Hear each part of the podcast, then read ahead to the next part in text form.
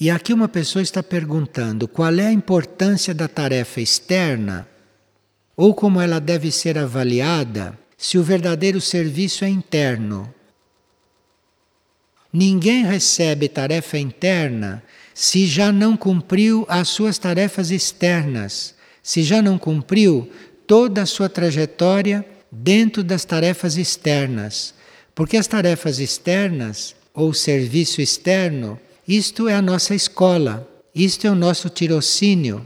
Então, quem está na tarefa externa inteiro, dando o melhor de si, esse está se preparando para as verdadeiras tarefas. Isto é um preparo, isto é um mundo no qual nós estamos sendo preparados. Não é um mundo no qual a gente esteja fazendo as coisas reais. Neste mundo nós estamos sendo preparados para outra coisa, para uma outra evolução. E aqui uma pessoa está perguntando qual é a origem das suas terríveis dores de cabeça que os médicos terrenos não conseguem dominar e não encontram sequer paliativos para esta dor de cabeça. É uma pessoa que convive com uma forte dor de cabeça há muitos anos. Bem, para se ter uma dor de cabeça permanente e que não tenha aparentemente forma de ser aliviada, isto é porque se usou mal o cérebro durante muitas vidas. Durante muitas encarnações, o cérebro foi mal usado. O cérebro ficou canalizando forças negativas, o cérebro fez experiências negativas, enfim, foi um mau uso do cérebro. Então, se esta pessoa revê a sua situação cerebral, isto é, se esta pessoa coloca o seu cérebro coloca o seu pensamento numa outra direção, inclusive tira o seu pensamento desta doença, tira o pensamento daí, põe o pensamento na luz, põe o pensamento na cura, põe o pensamento na saúde, porque aí começa o caminho oposto. É como se um rolo de filme que já chegou a completar a bobina fosse desenrolado você vai fazendo o caminho contrário. E à medida que esta bobina for se desenrolando, a sua dor de cabeça irá passando. E aí, os sedativos que você toma, ou aquilo que você faz para curar isto, aí sim isto poderá eventualmente ajudar. Mas se você não desenrolar este filme, se você não fizer o caminho inverso com seu cérebro, isto é, se o seu cérebro não retornar as coisas positivas, as coisas luminosas, as coisas curativas, se você não mudar o rumo, enfim, do seu pensamento, todos esses remédios que você toma podem realmente de nada valer. Uma pessoa diz que tem um filho que cometeu um crime e que ela não tem coragem de entregá-lo à justiça dos homens. Acredito que só a justiça de Deus poderá realmente absolvê-lo um dia deste ato. Está errada esta minha conduta? Bem, quem crê na justiça de Deus não precisa se envolver com a justiça dos homens. Se envolvem com a justiça dos homens aqueles que não creem na justiça de Deus. E uma pessoa que está com uma enfermidade nos joelhos está querendo orientação sobre o que isto significa. Uma enfermidade nos joelhos pode vir depois de nós nos termos recusado a caminhar espiritualmente. As pernas, os pés, simbolizam o caminhar espiritual. Mas é muito importante não só a terapêutica, é importante que a pessoa esteja disposta a encontrar o seu caminhar correto, porque os joelhos é que estão dando o sinal que esse caminhar não está correto. E uma pessoa pergunta como ela pode estudar o livro A Trajetória do Fogo, porque é um livro a respeito das leis. Bem, um sistema para se ler aquele livro é ler os capítulos iniciais pela ordem. os capítulos introdutórios, aqueles que explicam como o livro é e como o livro está estruturado.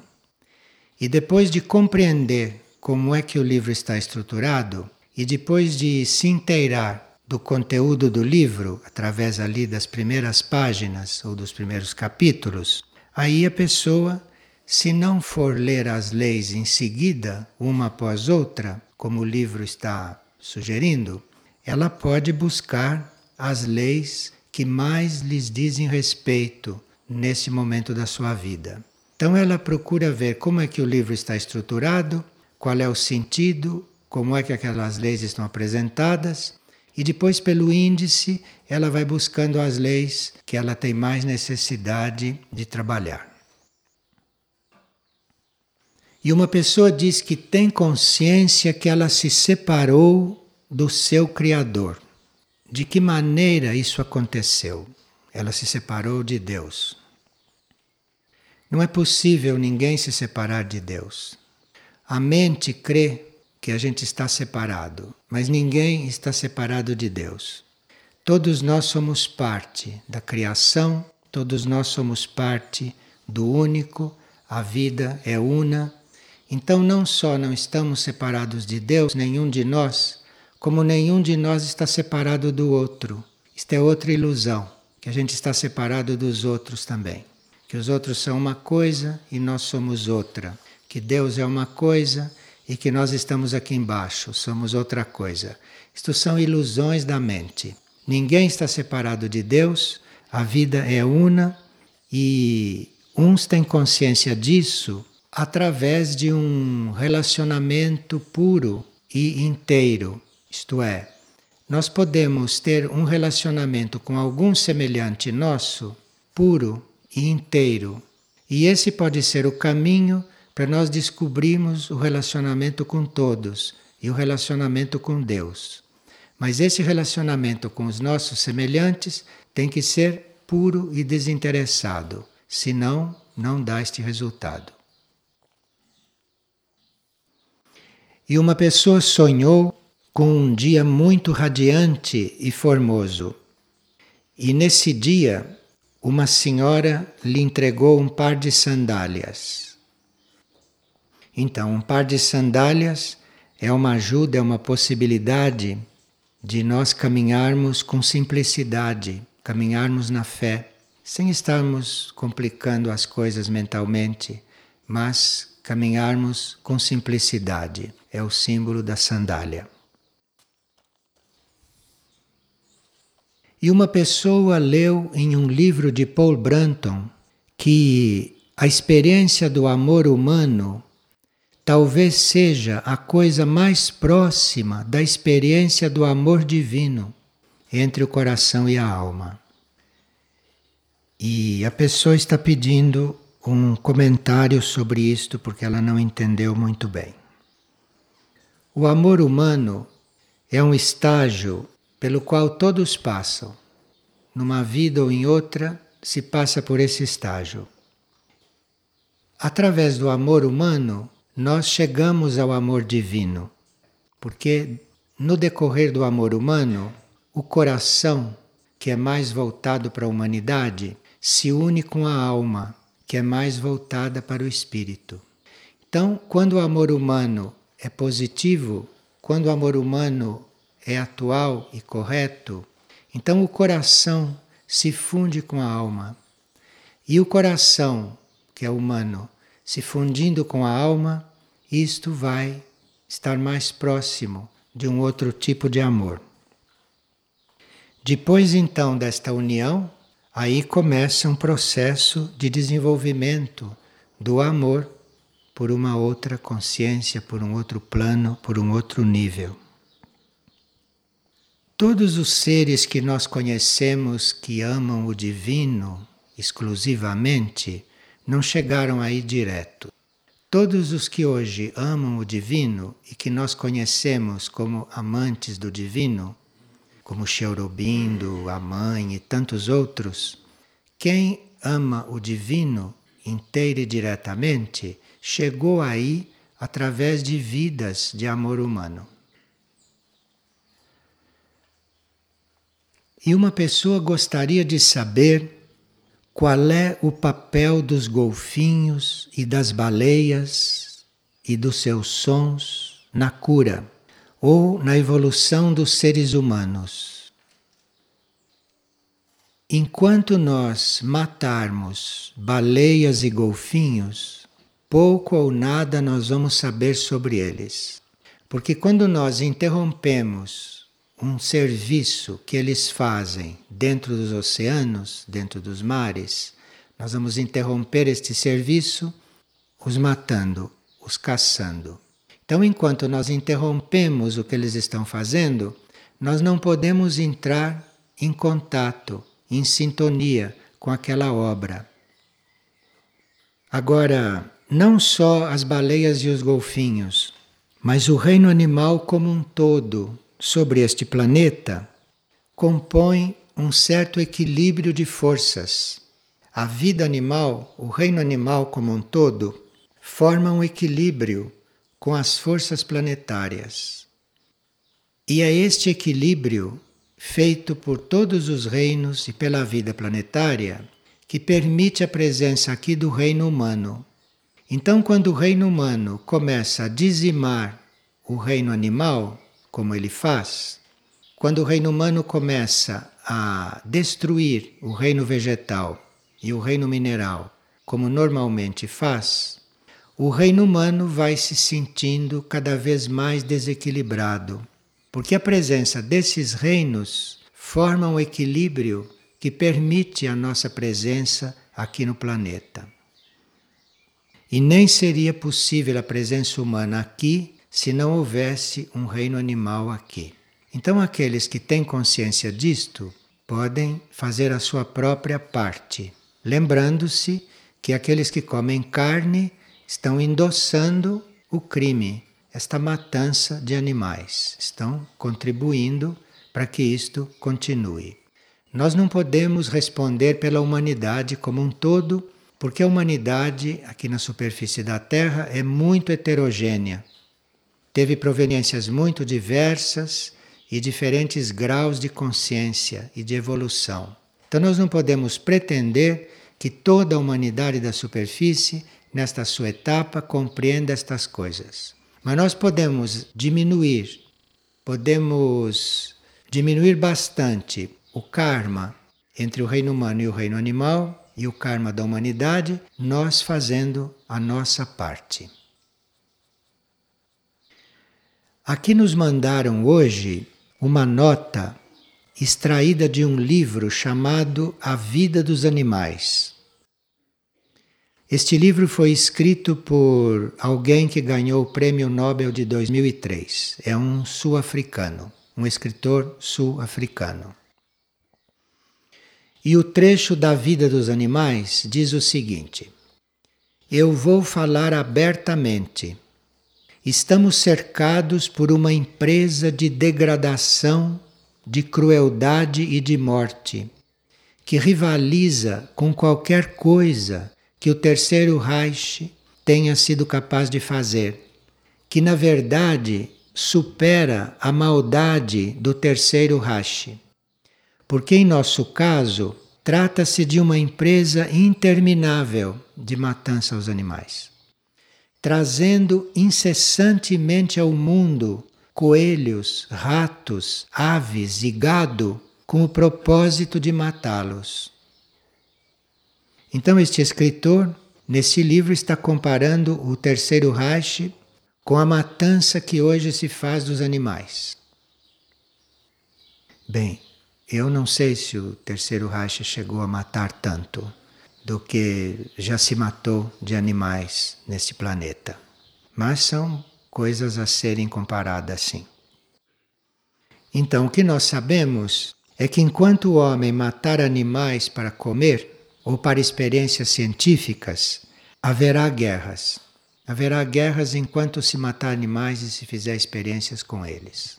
Não é que a humanidade ignore totalmente isto, porque a medicina chinesa, que é uma das medicinas mais adiantadas, é a medicina tibetana, toda a medicina oriental, que é muito mais adiantada do que esta ocidental, nunca fez experiência com animais.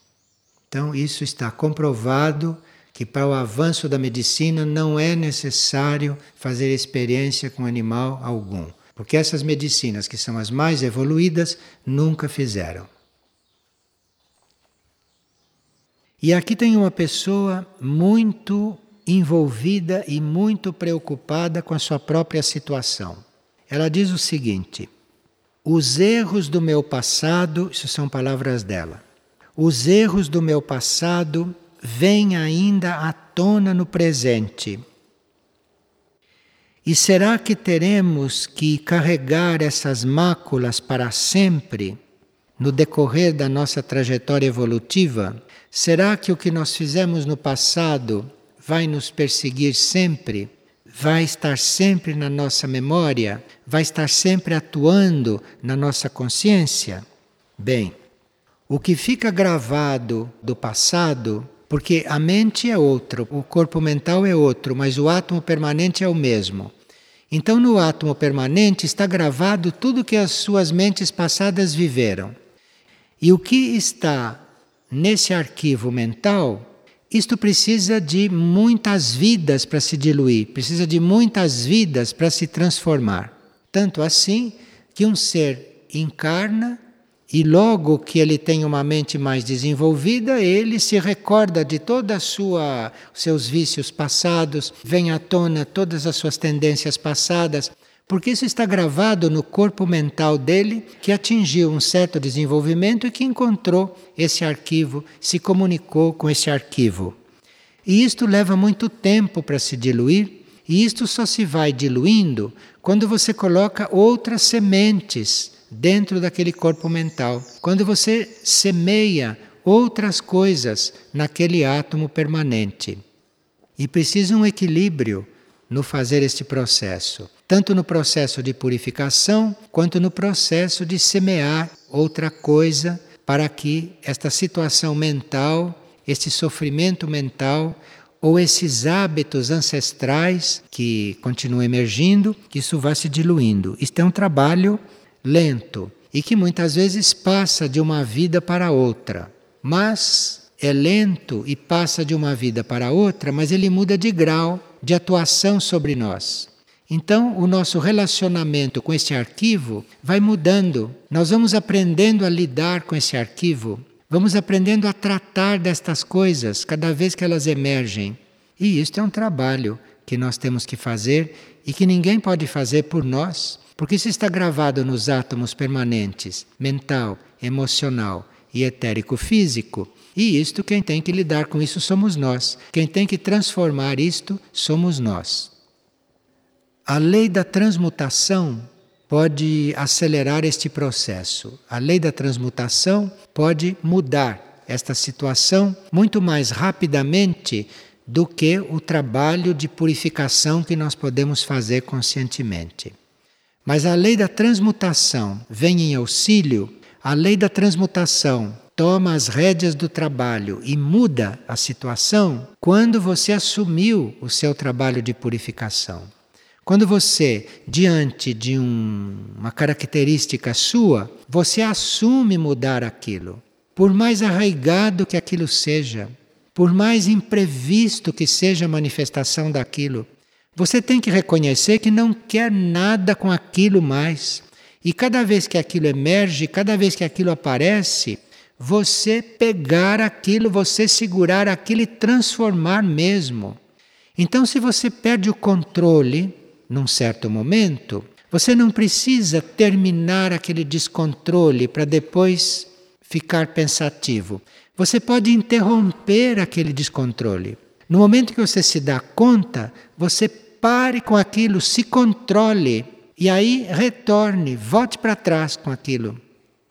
Leve toda aquela violência para trás, leve para onde ela saiu. Este é o trabalho que tem que fazer. Isto cabe a nós. E se nós fazemos este trabalho, se nós nos dedicamos a isto, se nós nos entregamos, se nos damos ao trabalho de assumir esta purificação, aí nós vamos sim encontrar esta lei da transmutação e que vai transmutar estas coisas, vai colaborar com o nosso trabalho de purificação. Mas é preciso paciência e é preciso uma decisão interna e externa de trabalhar a própria purificação e de trabalhar principalmente o autocontrole. O autocontrole naquilo que nós precisamos ver controlado primeiro, para depois ver transmutado. Então nós não podemos pretender que uma violência, um ataque de violência não se repita, não podemos pretender isto se nós não trabalhamos estas forças, se nós não controlamos estas forças na fé que virão as forças da transmutação e que farão tudo aquilo que nós não somos capazes de fazer. Porque as nossas características são tão ancestrais, são tão arraigadas e velhas e antigas, que nós sozinhos não damos conta delas. Nós sozinhos não podemos mais voltar à nossa pureza original. Nós temos que contar com essas forças da transmutação, com estas leis superiores, que não são leis materiais, e que por isso podem fazer da nossa matéria tudo aquilo que é necessário fazer. Mas nós temos que estar muito sintonizados com estas leis superiores, com esses fatos superiores e, portanto, com os mundos superiores, que são invisíveis. Vocês, para usarem a lei da purificação, vocês estão tratando com coisas visíveis, com alimento, com água. Vocês estão tratando de várias coisas visíveis em se tratando de purificação. Mas em se tratando de transmutação, vocês estão lidando com o invisível. Vocês estão lidando com um processo que não é controlável nem pela sua inteligência e nem pelo seu conhecimento humano. E aqui nós precisamos desta união, nós precisamos destes contatos, ou nós precisamos desta abertura para com este mundo interior, para com tudo isto que faz parte deste universo não material para termos aqui, gradualmente, uma verdadeira mudança, uma verdadeira transformação. Bem, aqui nós temos um comunicado interessante e que parece que vai um pouco além da ordem prática das coisas aqui em Figueira. O comentário diz que ontem iniciamos o primeiro módulo de treinamento com um grupo do hospital. É um grupo de enfermagem que está fazendo uma série de treinamentos. Percebemos ter sido um trabalho harmonioso, integrado, no qual, apesar das diferentes realidades, houve uma abertura de ambas as partes, tornando o trabalho proveitoso, alegre e participativo. E o próximo módulo está marcado para janeiro, dando prosseguimento aos mesmos temas. E aqui diz que o treinamento foi ministrado por várias pessoas, e entre essas pessoas, que são todas espiritualizadas, são todas pessoas no caminho, entre essas pessoas há até algumas consagradas, algumas que estão dedicando sua vida ao serviço. Então, é pelo tipo de pessoas que está envolvido com esse treinamento e com este pequeno núcleo, que são pessoas umas consagradas e outras já espiritualizadas, é que nós podemos reconhecer aí um trabalho que pode possibilitar a formação de um núcleo muito útil, muito atual para a vida na Terra. Nós vamos entrando num estado de caos planetário que pode levar o planeta a uma certa destruição. Na reconstrução do planeta, quando terminar esta fase e quando as coisas começarem a ser reconstruídas, então vai ser muito importante a lei da materialização. A lei da materialização é aquela que opera manifestações ligadas ao campo magnético da Terra.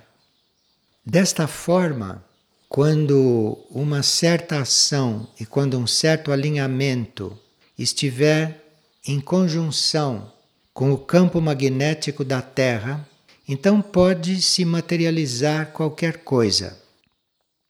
Então, onde não há, por exemplo, alimentos, onde não há medicamentos, onde não há recursos, isto pode se materializar.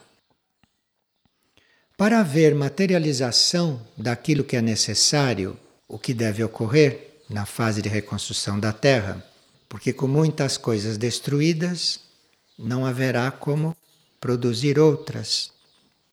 Mas aí pode acontecer de bases de operações que não estão no plano físico se tornarem ativas.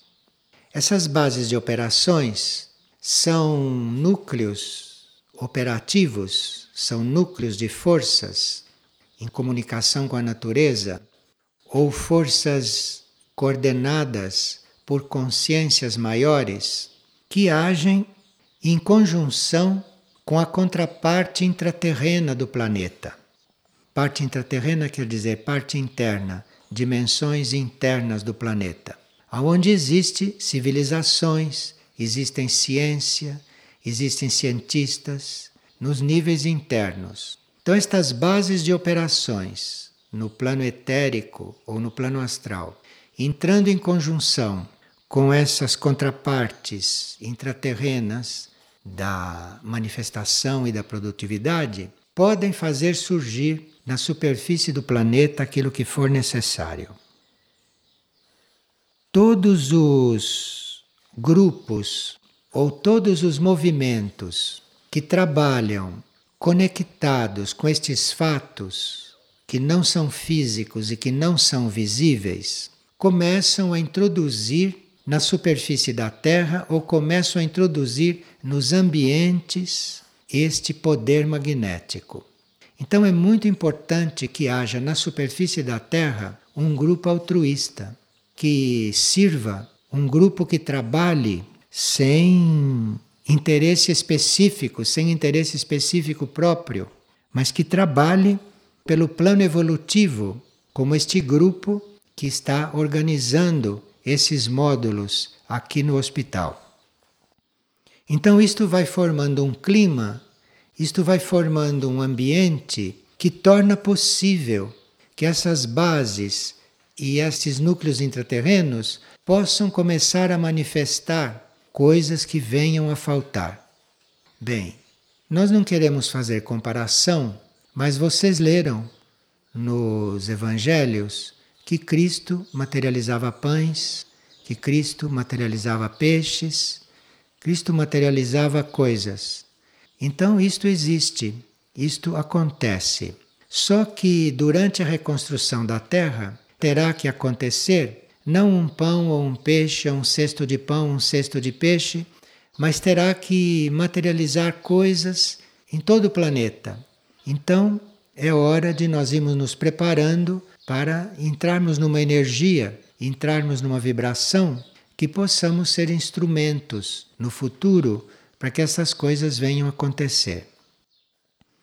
Agora, sem falar de coisas materiais, um grupo desse que se forme, composto de seres espiritualizados ou consagrados, este núcleo pode, quando aparentemente estiver dando curso de enfermagem ou curso de atendimento de hospital, aparentemente, este grupo poderá estar transmitindo uma determinada energia que vá integrando os outros seres nesta mesma atividade nesta mesma energia. E é bom que o primeiro módulo seja feito agora e que o segundo só em janeiro, porque aí a experiência deste primeiro módulo vai ser estudada, vai ser percebida, vai sendo absorvida e o módulo de janeiro poderá ser um passo maior neste sentido. E se os módulos forem feitos em seguida, um logo depois do outro, pode não dar tempo das pessoas poderem elaborar o trabalho, poderem perceber, principalmente perceber em si mesmos o valor dessa experiência e perceber em si mesmo os passos que eventualmente poderão estar sendo dados.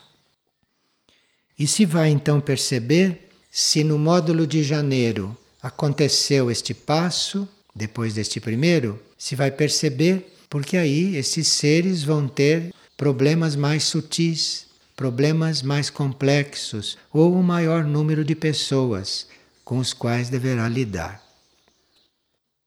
Então é importante que quando se faz um trabalho assim de doação, um trabalho assim altruísta, sem nenhum interesse e visando o desenvolvimento do plano, é muito importante que a gente não fique criando expectativas para o próximo módulo, que não fique criando expectativas sobre como o trabalho vai continuar, porque o trabalho pode continuar de uma forma completamente diferente, dependendo do que aconteceu neste primeiro módulo. Então se marca a data e tudo, mas não se fica projetando nenhuma expectativa para aquela data.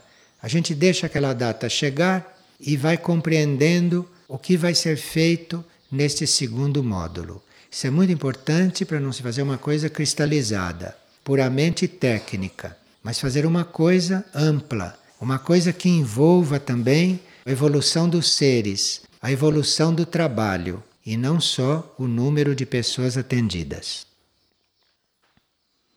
Uma pessoa teve um sonho muito interessante. Em um dos nossos núcleos de serviço aqui de Figueira, há duas pessoas que fazem parte ali dos trabalhos. Então, no sonho, uma dessas pessoas tinha um cestinho de alimentos e a outra pessoa tinha uma flauta. Então elas trabalhavam juntas, uma com cestinho de alimentos e outra com uma flauta. Para que certas coisas aconteçam, é necessário que haja a parte material, os meios materiais para as coisas acontecerem, aqui representado pelo cestinho de alimentos, e que haja também o trabalho de invocação o trabalho de atração para que as coisas aconteçam, que aqui é representado pela flauta. Então, neste núcleo de trabalho, existe uma estrutura adequada para isto, porque existem os seres que representam o cestinho de bens, existem os seres que representam a invocação, e segundo este mesmo sonho, existem os seres que ali mantêm uma ordem, mantém uma precisão, mantém uma clareza, ou para usar a palavra da pessoa, um cerimonial. Isto é, assim como alguns de nós está diretamente no serviço, outros estão invocando as energias, invocando a manifestação, e outros estão mantendo uma ordem, um ritmo, mantendo um ambiente favorável um ambiente de precisão, de clareza, indispensável para que isto possa ser aplicado na cura. Porque veja, nós podemos estar com todos os elementos e podemos estar com toda a boa vontade, mas nós temos que ter um ambiente, uma vibração, uma energia que possa usar tudo isto, tudo isto que está sendo concentrado na cura, porque a cura é sutil. A cura não é só física, a cura não é só material. Então é preciso uma equipe, é preciso um conjunto de seres, cada um manifestando um desses aspectos, para que a tarefa de cura se dê, aconteça. E aqui uma pessoa enviou esta frase que está no opúsculo Vigília. A frase é: encontram-se os semelhantes na própria essência interior. E assim começa a convivência fraterna. Isto é, a convivência fraterna entre nós, convivência fraterna entre os seres, não começa aqui fora, não começa no relacionamento externo, não começa no relacionamento humano mas a convivência fraterna começa quando nós começamos a encontrar os nossos semelhantes na nossa essência interior, no nosso próprio interior. Então, se nós vamos para o nosso interior, se nós buscamos a nossa essência interior, lá nós vamos encontrar a todos, a todos os nossos semelhantes, porque formamos um só ser, formamos uma vida una. E à medida que nós formos encontrando os nossos semelhantes lá dentro de nós, a convivência fraterna aqui é um resultado natural. É uma convivência sem nenhum esforço, convivência que não dá trabalho algum, porque ela começou lá dentro. O reconhecimento do outro como irmão, como parte nossa, aqui fora ele é natural, ele é simples, ele não dá trabalho, não causa nenhum tropeço, nada, nenhum conflito. Não há isto quando a coisa acontece lá dentro. Então, no opúsculo da vigília, existe essa frase, e um outro apresentou a harmonia como tema de um estudo, dizendo que a harmonia é muito importante, muito útil e muito necessário. Então veja que as coisas estão ressoando de diferentes direções. O que nós chamamos de harmonia não é coisa que a gente faça aqui, que a gente consiga fazer aqui. Nós não podemos fazer harmonia. Nós podemos reconhecer esta harmonia, podemos encontrar esta harmonia no nosso interior mas ela não é feita em nós, porque nós, como seres, somos bastante complicados. Não somos seres harmoniosos, em princípio. Mas esta harmonia é um princípio universal. Então, esta harmonia é um dos princípios universais. E nesse princípio universal está a paz, está a compreensão superior, então nós teríamos que entrar em contato com este princípio, reconhecê-lo e atuarmos dentro dele e mergulharmos neste princípio, entrarmos neste princípio e ali dentro termos uma vida. Como é que isto acontece? Isto acontece quando nós agimos sem intenções pessoais.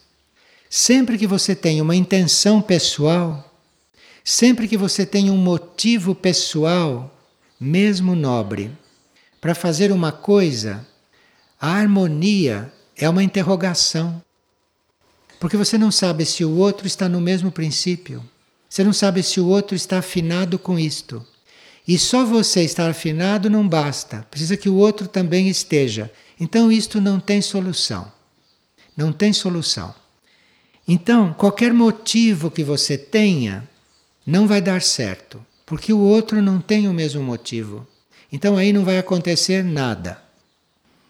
Agora, sempre que você está agindo, ou sempre que você está diante de um fato, de uma situação, sem nenhum interesse pessoal e sem colocar ali a imposição da tua vontade, a harmonia se revela espontaneamente.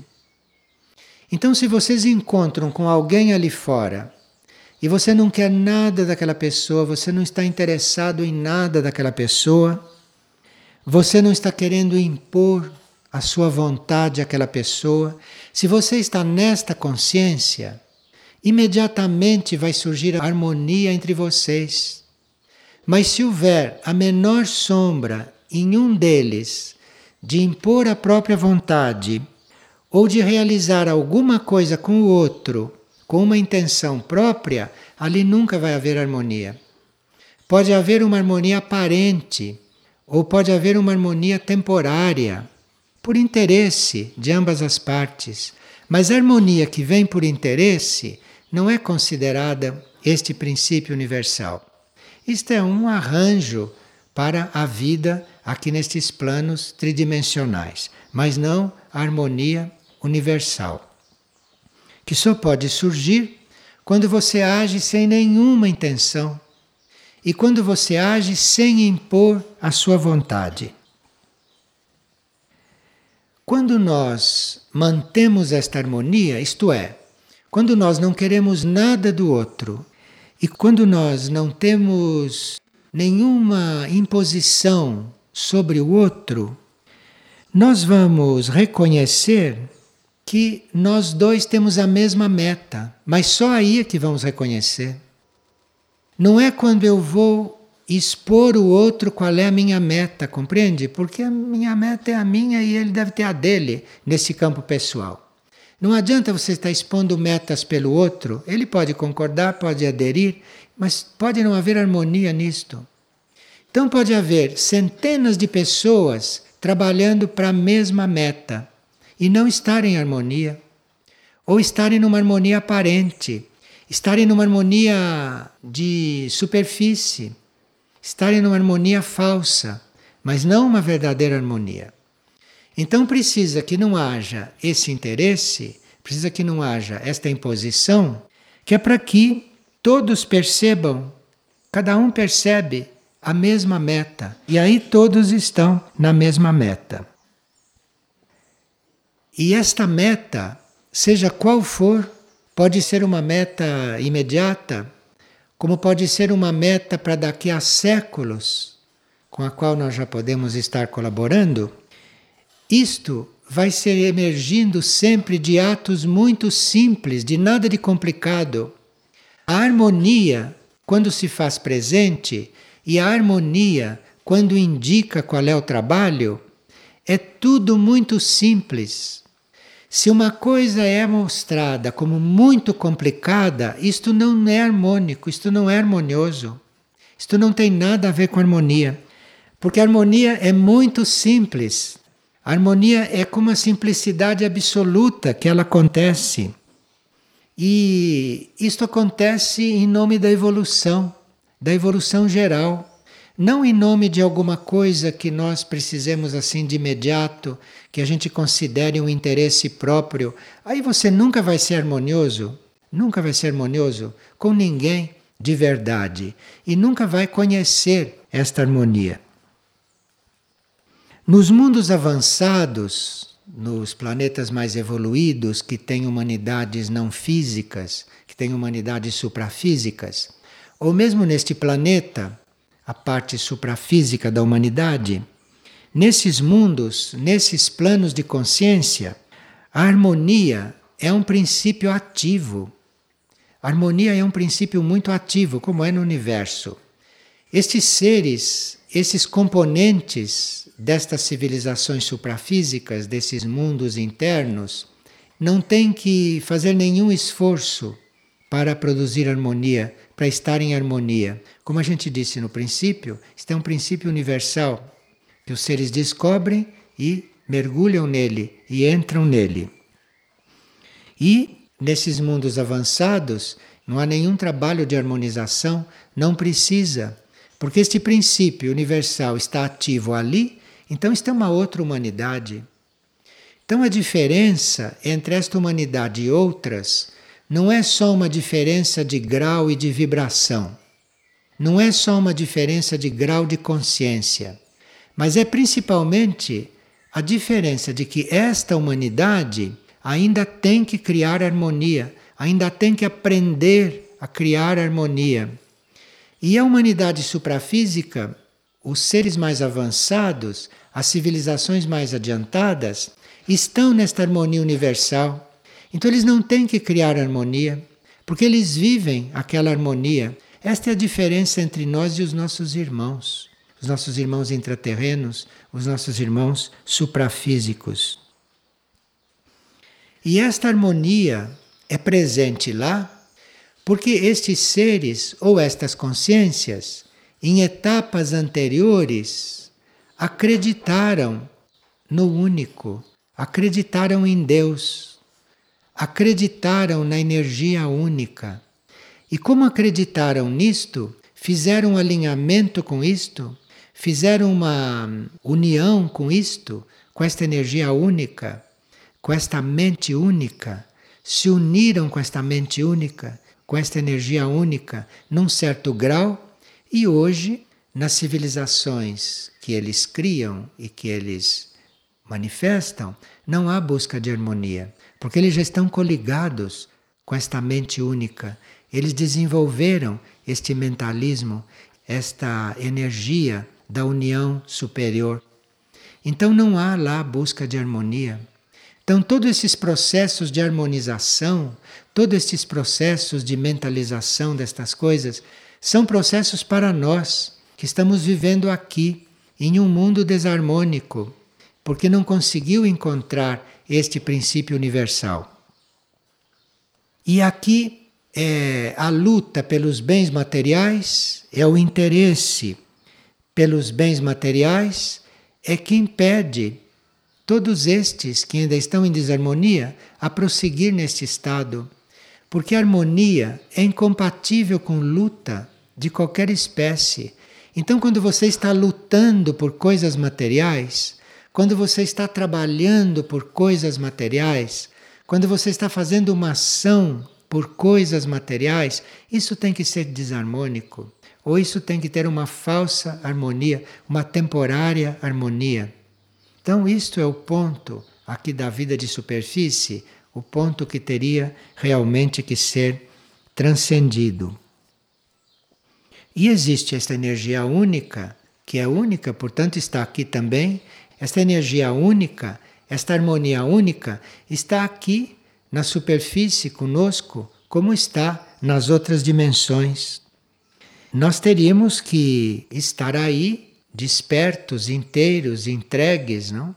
buscando isto, invocando isto, embora estejamos lidando com coisas materiais o tempo todo.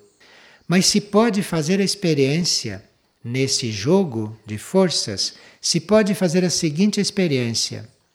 Quando nós deixamos de estar interessados, de buscar coisas materiais, e estamos seguindo as leis da harmonia, nós vamos ver que as coisas materiais nos chegam. Nós não precisamos ir buscá-las. As coisas materiais nos chegam. As coisas materiais nos acompanham. E nós não precisamos lutar com elas, não precisamos buscá-las. Tudo aquilo que é necessário vem até a gente. Mas isto é a experiência que se faz na vivência da harmonia.